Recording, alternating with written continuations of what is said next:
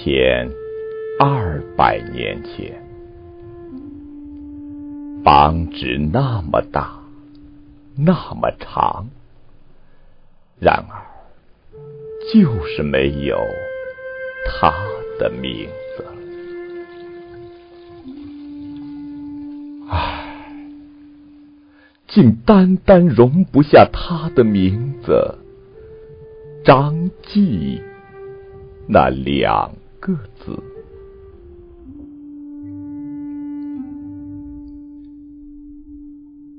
考中的人姓名一笔一画写在榜单上，天下皆知。奇怪的是，在他的感觉里，考不上才更是。天下皆知，这件事令他羞惭沮丧。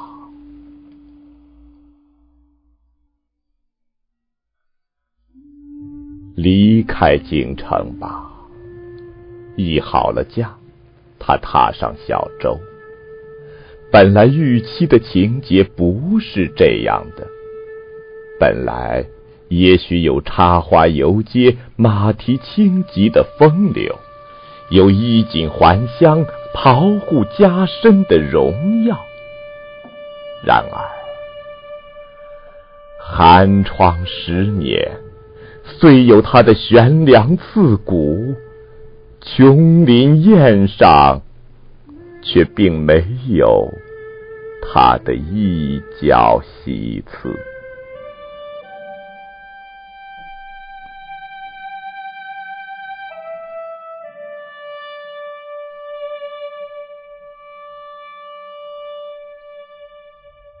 船行似风，江风如火，在岸上举着冷冷的绝艳。这天黄昏，船来到了苏州，但这美丽的古城对张继而言，也无非是另一个触动愁情的地方。如果说白天有什么该做的事，对一个读书人而言，就是读书吧。夜晚呢？夜晚该睡觉，以便养足精神，第二天再读。然而，今夜是一个忧伤的夜晚。今夜，在异乡，在江畔，在秋冷雁高的季节，容许一个落魄的世子放肆他的忧伤。江水可以无限度的收纳古往今来一切不顺遂之人的泪水。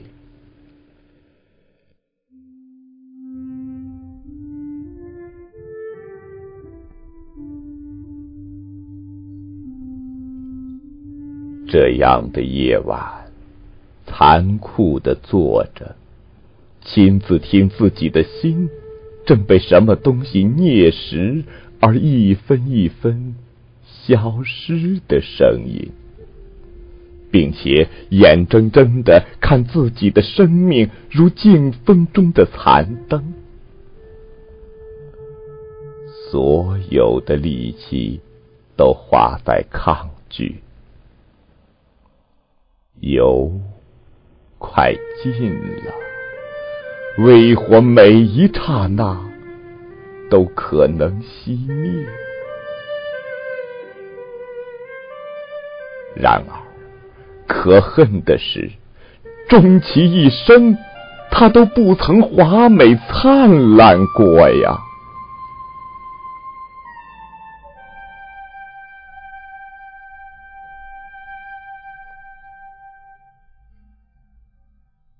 江水睡了，船睡了，船家睡了，岸上的人也睡了，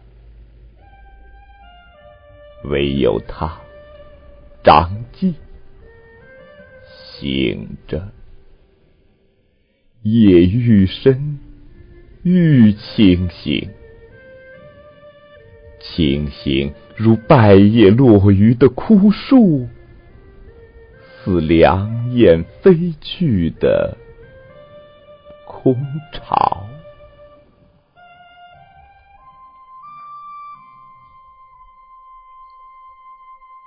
起先是睡眠排拒了他，而后是人在赌气。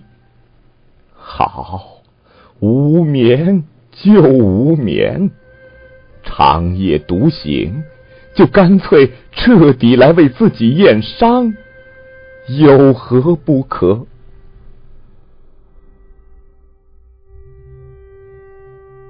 月亮西斜了，一副意兴阑珊的样子，有鸟啼。粗嘎嘶哑，是乌鸦。那月亮被它一声声叫得更暗淡了。江岸上像一双节千草，夜空里星子一如清霜，一粒粒灵觉凄绝。在虚假，在眉梢，他感觉似乎也森然生凉。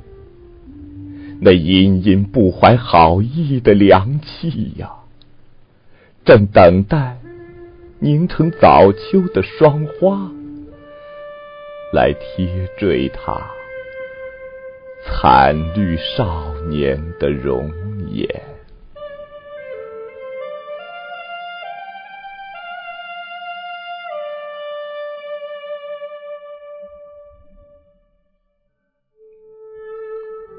江上渔火二三，他们在干什么？在捕鱼吧，或者虾。他们也会有撒空网的时候吗？世路艰辛呐，即使潇洒的捕鱼人，也不免投身在风波里吧。然而，能辛苦工作也是一项幸福吧。今夜月自光其光，霜自冷其冷。安心的人在睡眠，工作的人去工作。只有我张继，是天不管地不收的一个。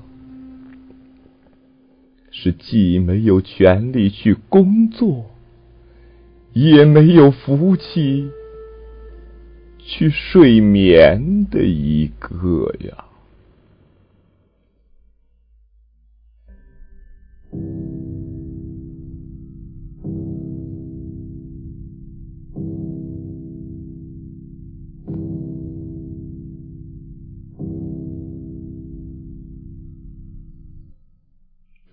声响了，这奇怪的寒山寺钟声。一般寺庙都是暮鼓晨钟，寒山寺庙敲夜半钟，用以惊世。钟声贴着水面传来。在别人那声音只是睡梦中模糊的衬底音乐，在他却一记一记都撞击在心坎上，正中要害。钟声那么美丽，但中自己到底是痛还是不痛啊？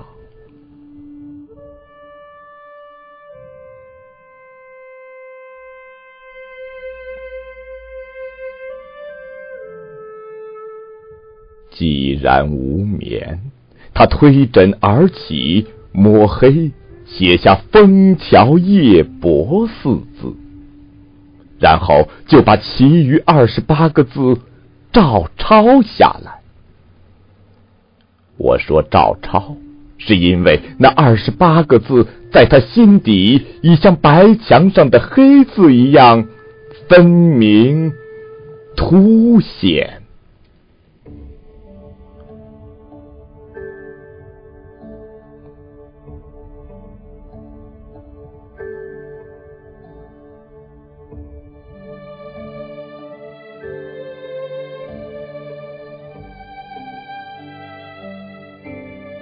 月落乌啼霜满天，江枫渔火对愁眠。姑苏城外寒山寺，夜半钟声。到客船，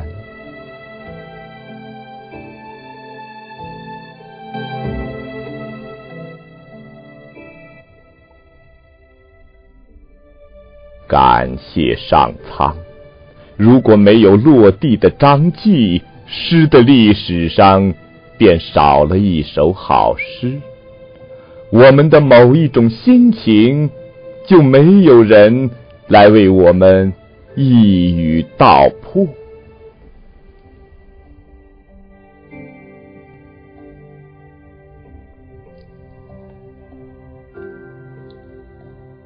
一千二百年过去了，那张长长的榜单上，就是张继挤不进去的那只金榜。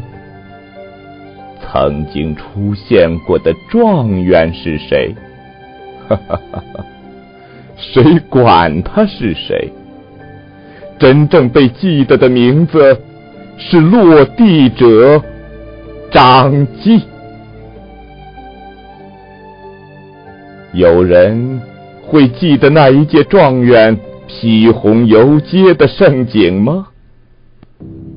不。我们只记得秋夜的客船上那个失意的人，以及他那场不朽的失眠。